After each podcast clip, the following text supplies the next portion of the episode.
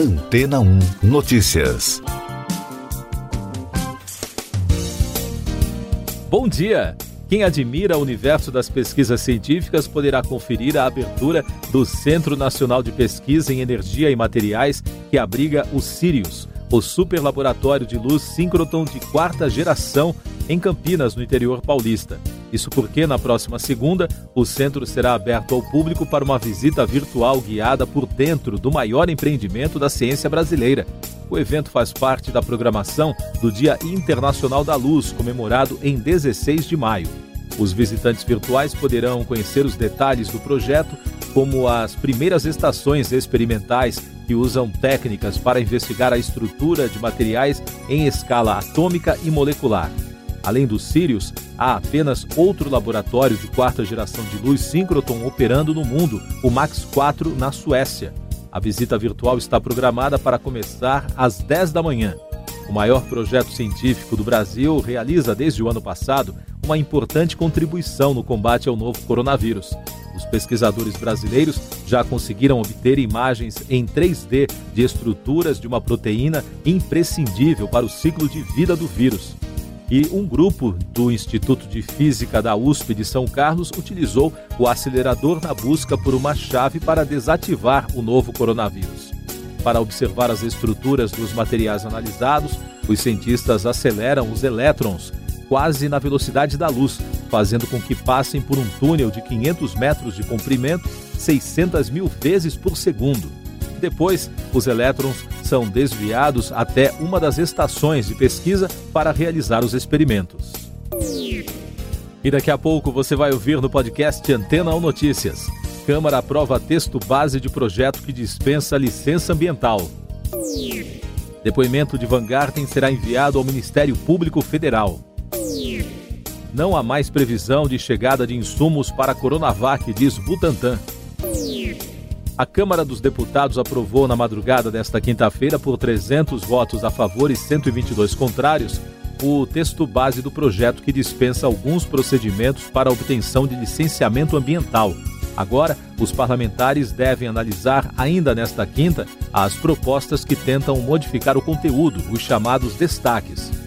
Os deputados também aprovaram na quarta, por 337 votos a 110, um projeto que altera o regimento interno da Casa, o que pode restringir a atuação da oposição. O texto foi aprovado após o plenário ter decidido dar urgência à proposta. Os parlamentares contrários ao projeto argumentavam que o texto precisava ser analisado por comissões. O senador Omar Aziz, do PSD do Amazonas, presidente da CPI da Covid, enviará ao Ministério Público Federal o depoimento apresentado à comissão na quarta-feira do ex-secretário de Comunicação da Presidência, Fábio Van Garten, para avaliação se o empresário cometeu crime de falso testemunho. Durante a reunião, Van Garten sofreu ameaça de prisão, sob o argumento de que ele mentiu à CPI para hoje está previsto o depoimento do CEO da América Latina da farmacêutica Pfizer, Carlos Murilo. O presidente do Butantan, Dimas Covas, disse que não há prazo para a chegada de insumos para a produção da vacina Coronavac contra a Covid-19 no Brasil, após se reunir na quarta-feira com representantes da farmacêutica Sinovac Biotech e da Embaixada Brasileira em Pequim. O prazo inicial era dia 18, mas os chineses desmarcaram essa data e não deram um novo prazo. Essas e outras notícias você ouve aqui na Antena 1. Oferecimento Água Rocha Branca. Eu sou João Carlos Santana e você está ouvindo o podcast Antena 1 Notícias.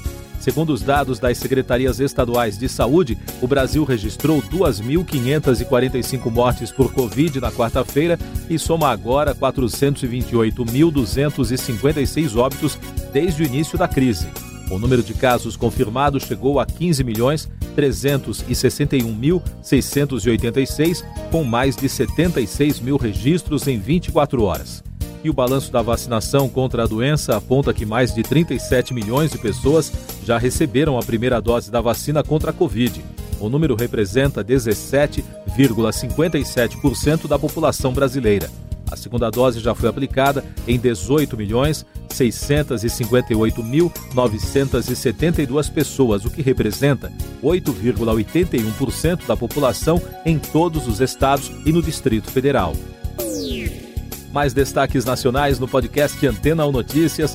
O ministro Edson Fachin do Supremo Tribunal Federal marcou para o próximo dia 21 o julgamento no plenário virtual sobre a validade da delação premiada do ex-governador Sérgio Cabral do Rio de Janeiro. A decisão de quarta-feira ocorreu um dia depois da divulgação do pedido da Polícia Federal para que seja instaurada uma apuração contra o ministro Dias Toffoli baseada nesta delação de Cabral. O Ministério Público Federal entrou na Justiça com pedido de liminar para que a União envie policiais para a comunidade indígena Palamiú, na terra Yanomami, onde ocorreram conflitos entre garimpeiros indígenas e policiais federais. A solicitação é para que haja permanência policial 24 horas por dia na região. A comunidade fica às margens do rio Iraricoreira, onde os garimpeiros exploram ouro ilegalmente. A pandemia no mundo. A Índia registrou mais um recorde diário de mortes por Covid-19 na quarta-feira e superou a marca de 250 mil vítimas do coronavírus desde o início da pandemia. Foram 4.205 óbitos em 24 horas. Mas, apesar do alto número de casos e de mortes, especialistas locais acreditam que os números reais podem ser de 5 a 10 vezes maiores. Economia e Negócios. O relator da PEC da reforma tributária na Comissão Mista do Congresso Nacional, Aguinaldo Ribeiro, do PP da Paraíba, apresentou o parecer final da proposta. O texto, que tem como objetivo a substituição de tributos como PIS, COFINS, ICMS, entre outros, será agora encaminhado para o presidente do Congresso, Rodrigo Pacheco. O STF decidiu por oito votos a três derrubar os prazos extras concedidos em patentes da área da saúde, como medicamentos e equipamentos. Na semana passada, a Corte entendeu que é inconstitucional a regra que permite estender os prazos de patentes. O mercado acionário global teve uma quarta-feira de perdas, depois da divulgação de dados que apontaram para a alta da inflação americana acima do esperado. No Brasil, o Ibovespa despencou 2,64%, enquanto o dólar disparou 1,59% a R$ 5,306.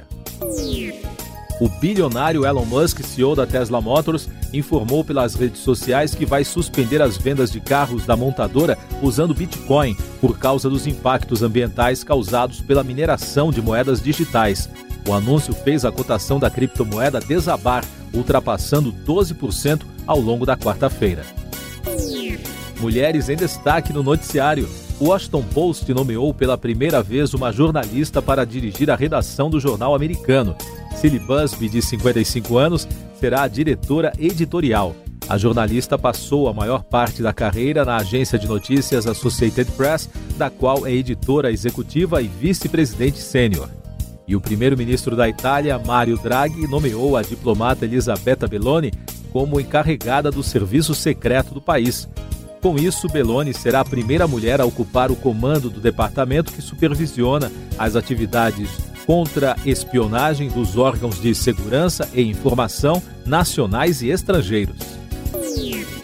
Meio Ambiente. O presidente da Caixa Econômica Federal, Pedro Guimarães, anunciou que parte do lucro recorde do banco no primeiro trimestre do ano, superior a 4 bilhões e 600 milhões de reais, será investido na preservação do meio ambiente. O banco assinou na quarta-feira protocolo de adesão ao programa Adote um Parque, que visa custear a conservação dos parques nacionais. Uma pesquisa da GeoLab, Laboratório de Planejamento de Uso e Conservação do Solo da USP e da Fundação SOS Mata Atlântica, concluiu que a restauração de áreas de proteção pode elevar em até 22% a vegetação do estado de São Paulo mas apesar da recuperação, uma parte dos municípios permanecerá com menos de 20% de matas. Celebridades em destaque no noticiário. O ator americano Sylvester Stallone deu um desconto de 25 milhões de dólares do preço de sua mansão em Beverly Hills, que estava à venda há três meses por 110 milhões de dólares. Com isso, a residência de luxo está listada agora por 85 milhões de dólares. O bairro é um dos mais valorizados no meio das celebridades em Los Angeles, nos Estados Unidos. A apresentadora Ellen DeGeneres encerrará seu famoso talk show premiado no ano que vem, após 19 temporadas. O anúncio foi feito em uma entrevista publicada no The Hollywood Reporter. The Ellen DeGeneres Show estreou em 2003 e recebeu mais de 60 prêmios Emmy. Último destaque do podcast Antena 1 Notícias, edição desta quinta-feira, 13 de maio. Israel matou 16 membros do Hamas na quarta-feira enquanto militantes palestinos atacaram o país com foguetes. Os Estados Unidos anunciaram que enviarão um diplomata para tentar acalmar as tensões. 56 pessoas foram mortas em Gaza desde que a violência se agravou na segunda-feira. Os bombardeios e os conflitos continuam nesta quinta na região e em cidades habitadas por judeus e árabes. Siga nossos podcasts em antena1.com.br.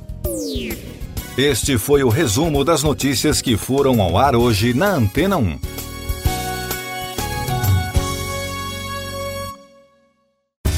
Depois de tanto conteúdo legal, que tal se hidratar com água rocha branca? O consumo regular de água durante o dia traz benefícios para a saúde, como, por exemplo, manter a pele bonita e hidratada. Rocha Branca, da fonte direto para sua casa.